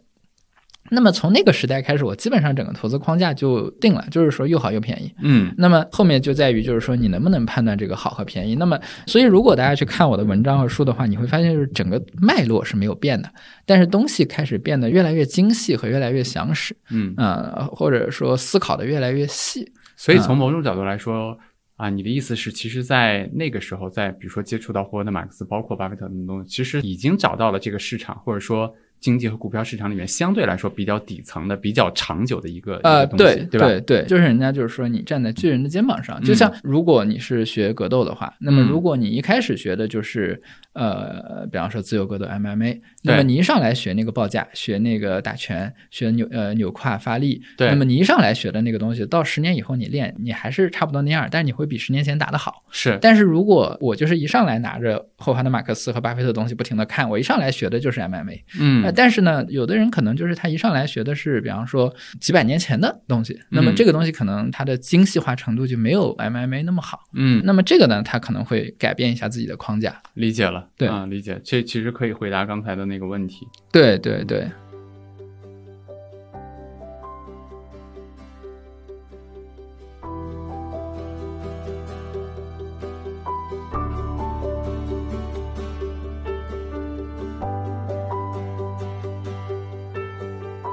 哎，下一个问题是，我觉得你也特别爱看书嗯嗯啊，对吧？就是我们俩经常去聊很多，其实，在微信里面，包括见面的时候聊很多读书方面的东西。对对，我最近经常问我一个朋友的一个问题，就是你最近在重读哪本书？嗯因为我觉得我们我们爱看书的人其实是想去看更多的书嘛。啊，但当你去把你的时间分配给一本重读的书的时候，其实嗯那个权重也是非线性的，对对吧？它它没错可能不是说这本书比别的好两倍，可能是十倍没错。啊、对，所以我觉得是蛮有意思的问题。我想问问你，最近在重看什么书？我最近重看的可能就是两本吧，当然跟嗯投资都没关系，因为因为投资这个领域我觉得差不多了，嗯就是说原理，我现在主要做的工作是不停的找新的投资标的，但啊是投资原理我没有什么大的创新，对，嗯，然后。我可能最近一直在翻的，就是一个是《史记》，就是我挺喜欢抱着那个《史记》原文在那看的，嗯，不停的看《史记》，然后非常嗯硬核。呃，对，就是其实我女朋友见到我的，就这辈子讲的第一句话说：“哇，你在看《史记》？”就是我看的是中华书局的那一本嘛，就是没有翻译，反正就是嗯那个《史记》，它很多东西讲的就是你你能从里面看到人生。比方说像那个汉武帝见到李广的时候说十子当高帝时，万户侯何足道哉？就是你要是跟着刘邦一起的话，万户侯随随便便的事情。对，结果你混到现在还是个将军，嗯，就是人家就讲时也命也嘛。时也命啊，时也命也。你想，国美当年那么强，对吧？国美现在就是挣扎的比较艰难。对那么就是不是说国美做错了任何事情，而是那个时代是线下的时代，对然后现在是个线上的时代，时代不一样。对，嗯你看，即使没有黄光裕，就是或者说即使因为黄光裕在国美里面的这个角色，但是你看，另外当时的一个非常大的一个竞争对手苏宁，那对对对对吧？现在也是那样子。对，你可以你看到苏宁做的还不如国美，对，还不如还真的 是，不如做的还不如国美。所以就是有的时候人生真的就是说一个际遇，或者嗯你比方说就回到投资来讲，这两年低估值投资特别的惨，对吧？嗯大家可以看到，就是很多以低估值呃风格，包括我们自己，其实业绩都不怎么样。当然嗯，低估值的好处在于就是说，呃，你说你惨惨惨，就就是你赔钱了嘛？没有，还挣了点儿。但是就是别人挣了一倍两倍，我才挣了百分之几嗯啊？他他最怕，其实人生最惨的是别人赚钱了。呃，其实我觉得就是对于投资来讲呢，就是每一个投资风格其实都有惨的时候，你不能只看到贼吃肉，不看到贼挨打。对，你知道就是任何一个风格都有惨的时候。嗯你看现在很多基金，我们讲过去一八年、一九年嗯上来非常好，嗯你去看看它一零年到一八年那个业绩不能看的，嗯 但是它那个不能看，它会亏百分之三四十。嗯，然后低估值的这种风格呢，不能看的时候，也就是亏个百分之五，或者、或者还挣了一点所以从这个角度来讲，其实我们已经比别人幸福很多了。嗯嗯然后第二本我还在看的是那个，就是南怀瑾先生有一本叫《金刚经说什么》。我其实现在我对佛教的，就是包括佛法的东西想的比较多，当然这、嗯这个属于另外一个范畴了，这个跟跟投资就没有什么太大关系了。其实也有关系，对吧？就他讲的，呃如果你能把按照佛法的说法，四大皆空嘛，就是嗯我前两天在果壳上啊看到一篇文章，就是说你你的细胞几十天换一次，凭啥你还说你是你自己？啊，就是你，我小时候就想过这个问题。嗯你的细胞天天在换，然后每一个细胞都认为它是它自己，对对吧？你的那个胃里边的那个肠道菌，它也不是为你活着的，对它是自己要找养分，然后顺带帮你消化了一下。然后你按照佛法的这个这个核心的哲学来讲，没有一个东西是你执着于，就是执着错了东西才发现它是你。那么当你把这个所有的执着都放下的时候，你会发现一个崭新的世界。是的。啊、但是这个执着太难放下了。我去年不是送你一本书嘛，就是那个罗伯特怀特写的那个《洞见》，英啊对文名 Why Business is True。对然后那本书里面其实也讲了刚才你说的，就是它确实佛法里面很重要的一块儿，就是讲自我的消融。对对你刚才讲的是说，啊、这个细胞对吧，经常在换，嗯然后他在里面讲的另外的角度是说，究竟是我的思想算不算我的，对对对吧？我拿着东西的时候算不算我的，或者说过去的我和现在的这个我究竟哪个是我的？但是我觉得这事儿很难哈，就是哎，我们可以聊一聊这个，就是确实，如果说人放下了很多 ego，放下了很多自我之后，他会看待世界的视角会完全不一样，他也会有很多新的角度、新的想法。他会完全变成另外一个状态。就是说嗯，其实我理解这个事情是这样，就是我我们所有东西来自于执着。那么这个执着呢，其实很多时候都是有问题。就像以前有一个人写一首诗叫“四大原无我”，然后五蕴本来空啊，对江头临白刃，犹似斩春风。就是有一个老和尚被杀的时候，他写的这么一个诗。那么，但是呢，这个东西其实很难做到。我记得就是有有一个人就说：“那你你说你无我，然后你觉着是空的，你饿三天你试试，你饿完了你还觉得挺开心，你才能说你无我啊。”就是这个话讲的是对的。我觉得有一个更简单的方法，就是说，那你你憋一口气，然后三分钟以后你就不觉得你自己无我了。但是呢，就是我记得南怀瑾对这个东西的也呃讲法，就是说它不是一个理论，它甚至不是一个哲学，而是当你把所有的情绪放下以后，一种自然修正到的状态。那么嗯那么这个状态其实跟哲学本身已经超越了哲学的范畴了啊。哎，你看刚才我们聊了这个南怀瑾这本书，再聊回之前你、嗯你说的另外一个重读的书《史记》嘛？对，对，我觉得你特别喜欢，因为你也学历史，而且你特别喜欢读历史，嗯，包括你上次给我寄的那一箱子书，应该是中国战争史啊，对中国历代战争史啊，对。你在这些读历史的过程中，就是你期待读到什么，或者说你为什么这么喜欢去读这些过去发生的事情？呃，我觉得是这样，就是说你能从中间看到看到人生，就是人生其实是不停的在是自己的人生还呃是？自己的现在的，就是说嗯你想理解现在的社会，你能在《史记》里把这事儿看明白嗯啊、包括《史记》的《霍职列传》，《霍职列传》是《史记》倒数第一篇还是第二篇？嗯，然后它里面就讲到投资的事情，嗯叫对，就是当时讲有一个人是白圭啊还是什么，就是说贵出如粪土，贱取如珠玉，财货欲其行如流水，嗯就是就是说长得高了我就卖，然后就贵出如粪土，嗯就像粪土一样卖掉。对，贱取如珠玉，就这东西很便宜，我就拼命买。嗯然后财货欲其行如流水，它东西不是摁在手上的，它是不停的在在做。这个跟施洛斯做的事情是一样的，就不停的长高了卖。然后你看施洛斯这么多年的复合回报率是百分之二十，大概嗯四十年还是五十年，嗯他的投资也有将近一万倍嗯啊。所以史记里你能看到你的人生，两千年前发生的事情跟今天发生的事情没有太大的区别。其实是通过过去的那些场景，他们对下面那些对人，其实人本身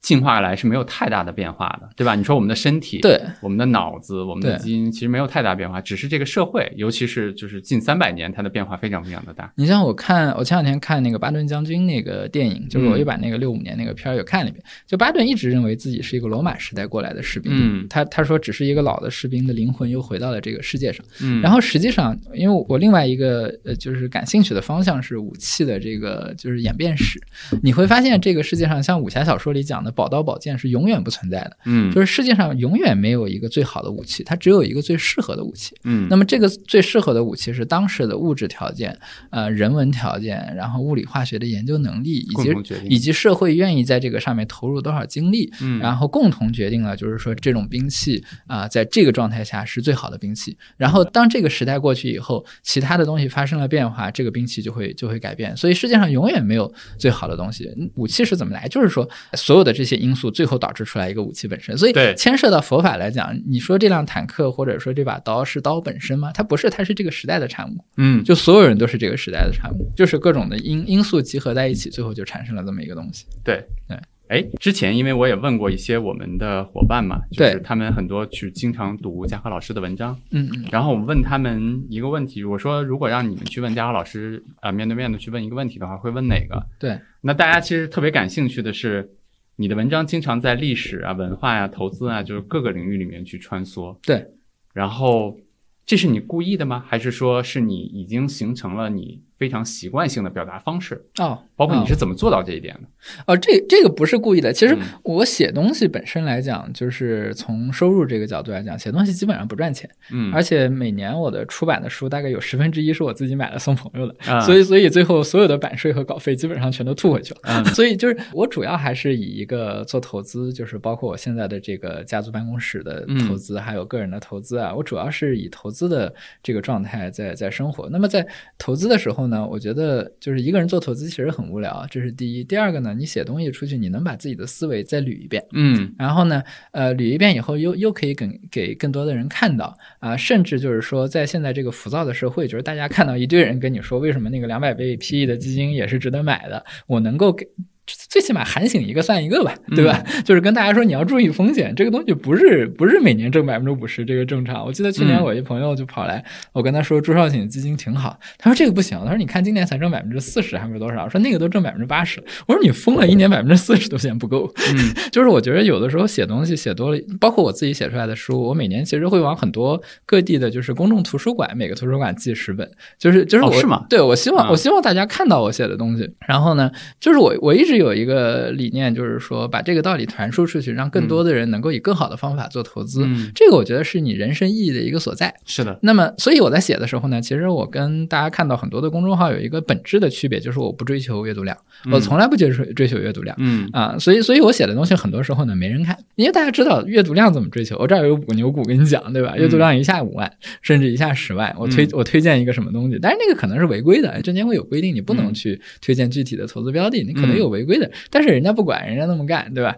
然后我一般呢，就是说我我所想的东西，我把它写出来。那么在想的时候呢，因为我自己的古文啊、历史啊、人文的东西读的特别多，读过太多了，呃，就是我没事儿我就东看看西看看，所以呢，就是我自然而然的就会在文章里面，而且我想到一个逻辑的时候，我会发现，哎，今天的投资跟实际的这个货值列传是是完全一个状态，嗯那那么我就会写出来，而且为什么不写出来呢？为什么只写投资呢？嗯，对吧？既然我已经想到了，那我写给大家看一看，而且让大家明白，就是说，呃，投资价值投资确实是个舶来品，是格雷厄姆发明的，甚至我们的股票市场也跟别人学的。嗯，但是呢，其中的关于人类的哲学这个东西是中西与共的，就是说，你你去看，其实很有意思，就是英文里面很多词，你甚至会发现跟中文都是一样的。嗯，啊。中文说水滴石穿，英文好像也有那么一个词。啊，类似的啊对，就是非常的像，这个是特别有意思表达的事儿也一样，对，就是其实各个文明在发展的时候，大家最终会发现同样类似的很多东西，对对对用不同的就是对文字去描述它。这东西就有点像生物学上讲叫趋同演化嘛，啊对就是就是呃，企鹅和鱼其实是两个物种，但它因为都生活在水里，所以最后都长成了那个没腰的那个样子那那那个样。所以就是中国文化其实跟呃资本市场你你混到最后，它其实还是一个核心，嗯，其实就是一个人嘛，没有没有什么其他东西。其实我非常同意你说的这个啊，就是包括比如说我们刚才说了几点了，就是零零散散的说到这个世界是因缘变化的，对吧？嗯嗯是不可预测的，对。包括这个世界的很多问题是由于我们人在里面参与，对对吧？产生的，无论是打仗，对还是说现在炒股的这个股价的变化，对那这些共同的因素，比如说不可预测，包括人在里面主观客观世界的参与，对它过去反映在战争上，现在反映在股市上，但是底下的那些道理其实是一样的。对对吧？这些就是决定了你可以用一些通过读过去的那些东西，然后来解释现在的一些一些事情，对吧？。对，那其实我就想带出，咱们带出今天最后一个问题啊，嗯嗯呃，我觉得蛮有意思的一件事情是，投资这件事情对我的工作生活上其实有蛮大的帮助或者说变化的。对我举个例子啊，比如说我第一次创业的时候，甚至在可能在不远的几年前在创业的时候，可能我特别会讲究预测这件事情。嗯嗯，对吧？我嗯我可能就想知道这个，就是特别想知道明年我们要做成什么样，后年我们要做成什么样。对但是投资的时间长了，就像我们俩今年中间说的那些，你会嗯意识到这个世界很多的发展，包括变化，它根本不是你能想象的事情。嗯，那就像现在做有知有行的时候，嗯嗯那比如说我前两天还在和一个朋友聊，我说我能控制的事情是什么？第一，我要募足够多的钱，对对，让这个公司能够活足够长的时间，没错没错，第二，我要把它的治理结构做好。对要我能说了算，对吧？这个公司得按照我想去打造的方向，包括我不能去做一些短期可能赚钱，但是长期损害了公司的事情，对对，只能说了算。对，第三呢，我能做到的是什么？我找到足够好的人，嗯嗯对吧？我找到非常好的伙伴，让他们去做很多事情。对，但你说具体的，我去控制下一个季度我做到什么样子，明年我做到什么，我做不到。没错我就会发现这些是我从投资上学到，对吧？对对最终它应用回，比如说我做一个企业的一个过程。因为投资就是投企业嘛，对然后你你去看企业的报表啊，企业的公告，你会发现很多事情你控制不了。是的，是的。嗯嗯所以其实我我想问的问题是，就是类似的这些就是，我相信你一定有你在投资上面领悟非常深，也没有。然后这些东西反过来，它对你的生活、工作甚至其他方面啊，嗯就是去有影响的。对对。有没有类似的？嗯，会有，就是说你你会在投资上，你慢慢意识到，就是说你只是社会的一部分，然后很多东西你是控制不了，甚至某种意义上来，你你控制不了自己的生命，对吧？嗯啊，就是你像我这个年龄的死亡率，每年好像是千分之一吧，千分之一到一点几，就是有可能你你会挂的。然后你会学会一个，就是首先你会接受这个世界的不完美，因为你会发现所有的公司都在变。然后市场，你比方说有这有行是以基金销售为主，那明年市场如果特别火，对吧？那和明年市场如果特别冷，这个东西你控制不了。中国股市你怎么控制得了？对，啊，那么你能做的只能是你把你自己那块儿做好，然后嗯做好以后市场怎么样，你不管市场怎么样，你以最好的状态去迎接它。嗯对于生活来讲也是这样。我首首先我接受就是每年我个人可能有千分之一到一点五的死亡率的概率，而且这个嗯死亡率在不停的上升啊，包括癌症的死亡率啊都在上升。嗯那么各个概率你都会搞得比较清楚，你你对生活不会说，哎呀，我我不能死，我不能瞎。对，嗯、比方说像我自己有五百多的近视，那么五百多的一般人到了我比你还高。呃，对，八九十岁以后，正常人的致盲率可能是千分之一到二，然后五百度以上可能就会达到百分之一左右了。就是致盲率会上升，然后包括你的眼底会变薄，然后眼底脱落的风险会增加。OK，你都知道这些事情。嗯呃，然后呢，第二个就是你会尽力去说，OK，我去我去尽力避免一下。首先，你接受不完美，就包括投资，你也得接受这个市场的不完美。嗯然后第二个就是你尽力，就是说我往那个好的方向去，比方说用眼不要太多啊，比方说每天要坚持锻炼呐、比方说这个你像你知道中国每年的道路交通可能死掉两万人、两三万人，对吧？你再去研究那个数，发现可能有三分之二是，呃，是死在那个就是两轮两轮车上的。啊，因为两轮车的，那就是包括摩托车啊、电瓶车这些，死亡率特别高。对啊、小汽车其实死亡率真的没有那么高。然后你又会研究一下，就会发现，呃，小汽车的这个，我那时候查过一个县的交通数据，就是呃，统计局没有这个数，但是县里有一个县它讲了一下，就是全年的交通事故大概有百分之八十是在那个环路以外死的嗯啊，就是环路以外速度比较快。嗯然后你你就会发现，如果你不开电瓶车，你能把这事儿降低到三分之一。嗯然后 如果你你再不出城，你能把它又降低五分之一。所以如果你永远在城里转，不骑两轮车的话，你的道路交通死亡率是别人的十五分之一。但是 OK，你你把它尽量降下来，但你说你到底是不是一定死？呃，不死那？不不一定的。就像查理芒格这个逻辑最最早就来自查理芒格。查理芒格的理论就是说，呃，搞清自己会死在哪，里然后然后你不要去。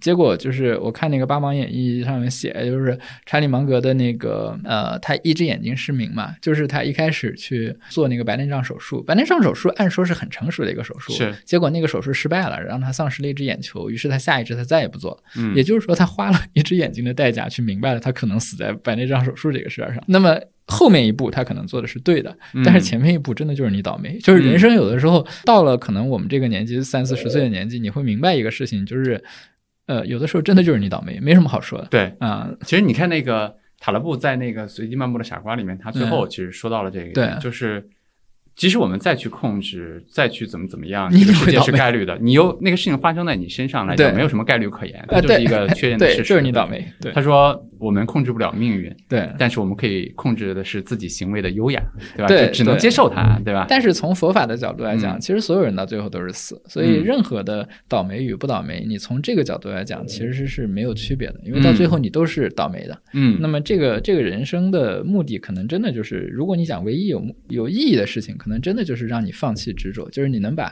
真的所有的执着都放下。这个执着不光对名利的执着啊，嗯对比方说美女的执着啊，可能甚至包括对自己享受的执着啊，嗯或者对这个身体感觉的执着。嗯，所以佛教它不光是一个哲学，它还包括了一部分修行。对，我觉得今天聊特别开心啊，那我就我们来个返场的问题。好的好的，感谢我聊的也很开心。对，其实就是刚才我们俩聊到最后说佛教的这个事儿，包括你说的，就是最终的目的其实是放下执着。对对我觉得特别有意思啊。你比如说，就拿我自己身上的经历来说，我现在越来越意识到，就是很多事情，第一，我没有办法线性的去做很多推演。嗯我举个例子啊，你比如说，原来我预测有一件事情会发生，或者说不愿意让它发生的时候，嗯我会想象这件事情可能不好，可能会多好多好。嗯嗯但其实现在你说，无论是投资上给我带来的啊，嗯还是说看了很多包括哲学啊、包括佛法啊这些书，它会让我意识到说，我预测的那个事情越往后，就像咱们刚才说这个世界的它不可测一样，它嗯越有可能不是真实的，嗯嗯，对吧？其实你担心那么多，根本就没有太大的意义。对，这是第一个。第二个是，当我的经历多了之后，你会发现说，有很多你当时担忧了半天的事情，而且这件事情也发生了。对我确实，因为大家经常说这个梦岩身上经常发生很多倒霉的事儿，对吧？对然后你会发现有很多每个人都会倒霉。对，有很多当时看起来对你来说比较大的事你，比如说我被杠杆平过仓，对吧？我也跟你聊过这个经历。啊，对我听说过，我被这个自己创业的公司也也被迫离开了，就对吧？就像乔布斯干的事情对，就类似，他当时真的挺痛苦的。嗯但是你说真的走出来，或者说有一段时间之后，你会发现这件事情它未必是坏事儿，嗯对吧？他就他就是在转机。嗯那这一次一次的经历，他就告诉我，可能像你说的一样，不要执着，或者说不要过于去脑子里面去把这件事情去做一些线性的一些推演，对吧？嗯嗯嗯，对对，没错，就是你其实永远没法去预测所有的事情，以及这些事情最后会会变成什么样。这个事情没法说啊，嗯就是但是可能你英语好又会给你带来一些倒霉的事情，比方说哪天你去接个翻译，结果路上给撞死了，那那你说你 早知道你不学那个英语，对吧？是，这个东西就就就永远没法说。所以中国人讲那个塞翁失马焉知祸福，对，然后像《道德经》里说叫叫正复为奇，善复为妖，人之迷其日固久，就是正的东西它会变成奇的。然后善的东西会变成祸恶的，嗯然后这个东西永远是在不停的转化。那么人之迷就是人在这个东西之间的呃迷惑，其日固久。嗯，你你像比方说以日本这个国家，你去看，就是日本为什么在一九四二年突然突袭珍珠港？它有一个很大的特点，就是说日本在明治维新以后，这个国家在战争上它是没有输过的。嗯它打甲午，它打日俄海战，它打入侵中国，他这呃包括那个抢台湾，对吧？进进华北，就是他干什么赢什么。这个国家没有输过，整整半个世纪，那时候人生的又快，那嗯两代半的人，这个国家没输过。嗯就是所有的，就像现在小孩，就是从那个北京，对吧？最好的小学、最好的中学、最好大学，然后呃大学毕业直接进了高盛，就是他没有输过。嗯然后日本人就觉得啊，美国那么强大，为什么我们不能揍他一下？我过去半个世纪三代人的时间我都没输，嗯于是他揍了一顿美国，结果这事儿就变得特别惨，还挨了两颗原子弹。嗯然后挨完原子弹以后，哎，结果日本的他的那个天皇集权以及军军国主义集权，呃，如果不是因为挨了两颗原子弹，它解决不了。那么日本在四五年以后走上了这个现代化国家的一个建设，那么这个建设其实又要败在二战中他输掉这个事情。所以，所以你就很难说一个事情对你到底是一个好事还是坏事，没有尤其是短期、长期，永很有可能永永远没有办法说。对，我觉得你记不记得余华的《活着》？呃其实是一个非常典型的例子，嗯就是那个当时如果他不是变成了地主，对吧？他的其实是相当于是赌博，对对把自己的所有东西输掉了，否则的话挨枪子儿的可能就是他了。对，这这类似的，这个事情完全没法说，嗯包括我们家自己在那个解放以后，就是你会发现所有的事情都在变。我想，可能佛法想要倡导的就是说，你最后会发现这些事情都是所谓叫空性嘛，就是它它没有好，它也没有不好。对，佛教有一本叫《圆觉经》，嗯南怀瑾写过一本叫《圆觉经略说》嗯啊，就是里面最后就是圆觉经跟你说，所有的事情都是好的，都是那个圆觉的状态。嗯，所以最后就我们聊了这么多，你去怎么去做呢？就是大家也知道，就是空性啊，大家也知道这些，嗯就是嗯。大家也知道这个事情很嗯。倒霉的事情会发生到，有可能会发生在我的身上，对吧？嗯。大家也知道，现在倒霉的事情可能未来不一定是倒霉的，嗯嗯。或者说举个例子啊，那我自我的总结就是，我可能放下焦虑，别想那么多，嗯然后我全情投入，做好当下的事儿，嗯，然后我接受命运的安排。你你说的没错，就是按照那个，我记得南怀瑾有一句叫我忘了是哪本经里面叫“知幻即离”，呃，不做方便，离患即绝，亦无见次。嗯就是说，就是佛教的修行，它是要求不是说你去每天拜多少个头，而是就是真正的就是搞禅宗也好，搞禅定也好，搞佛教修行也好，他最后是自己每一个起心动念，他都去审查，对然后每一个起心动念审查以后叫知患即离，就是说他他发现我这个，比方说我今晚特别想想吃一好的，就发现哎，我这个是一个是幻想。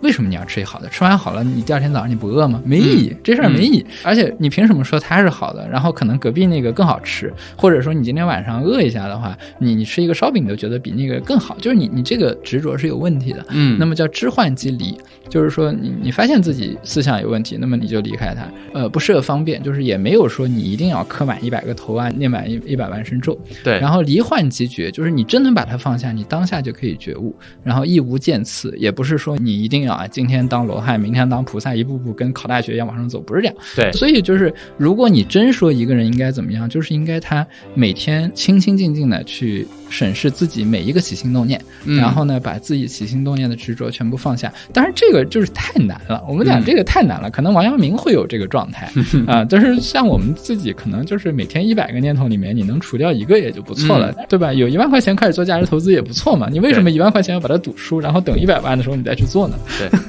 所以就是从我们每一个当下做的事儿开始，对吧？呃，每一个念头开始，始，或者说从当下的事情开始。其实以前关于投资，有的人就说，哎，我钱少，我只有十万块钱啊，嗯只有五万块钱，我我不想用价值投资，我等到我有五百万，我再做对。这是一个特别常见的，很多人会这样说，嗯但是问题是你从十万块钱 不做价值投资，你永远不会有五百万，你会把不停的十万块钱输掉，然后最后你就丧失了对投资的信心，因为你不知道你自己在做什么，你觉得你在赌博，然后今年十万进去，明天涨到二十万，后天跌成八万，后天又跌成了六万，你不知道自己在干什么。而如果你像我们刚才之前说的那种方法，就是你把你的持股或者持持有的基金，你把基本面拆透，嗯你像自己拿了一个盘子，你会发现你每天都多赚了一点儿。财报出来公布股息上涨，你又多赚了一点儿；把一个贵的公司卖了，买一个便宜，你又多赚了一点儿。这样你一步一步往前走。嗯没错，所以其实我们投资是这样，就回到我们刚才的话题，就是生活和工作可能也是这样，嗯嗯对吧？可能对我来说，比如说你不要去想说这个等到有知有行盈利了怎么样，嗯或者说将来有知有行上市了怎么样，嗯你现在就可以做好你心目中的好公司的每一步，审视你的动念，然后你去好好做。既然你决定做的话，那么你就就把它就把它做到你认为的每一步就做到最好，然后给你的投资人带来利益。其实有的时候过快的追求上市，其实会有问题。是的啊，包括呃过快的增长，其实会有非常多的问题。是的。嗯那我们每个人的生活里面可能也是这样，对吧？就不用等到我有钱了才能怎么样生活，不用等到我一定达到一个什么状态才能怎么样生活。我可能每个当下都可以去放下焦虑，对吧？去专注到这个当下里面去，然后去审视我的起心动念，对，没错，因为然后就过好每一天。因为如果你你在你在不停的焦虑的话，实际上你永远会焦虑下去，因为你没有任何东西可以让你脱离这个焦虑。是的，最后你你还是会继续焦虑下去是的。嗯。好的，那就谢谢好的嘉豪老师。谢谢梦岩好，嗯谢谢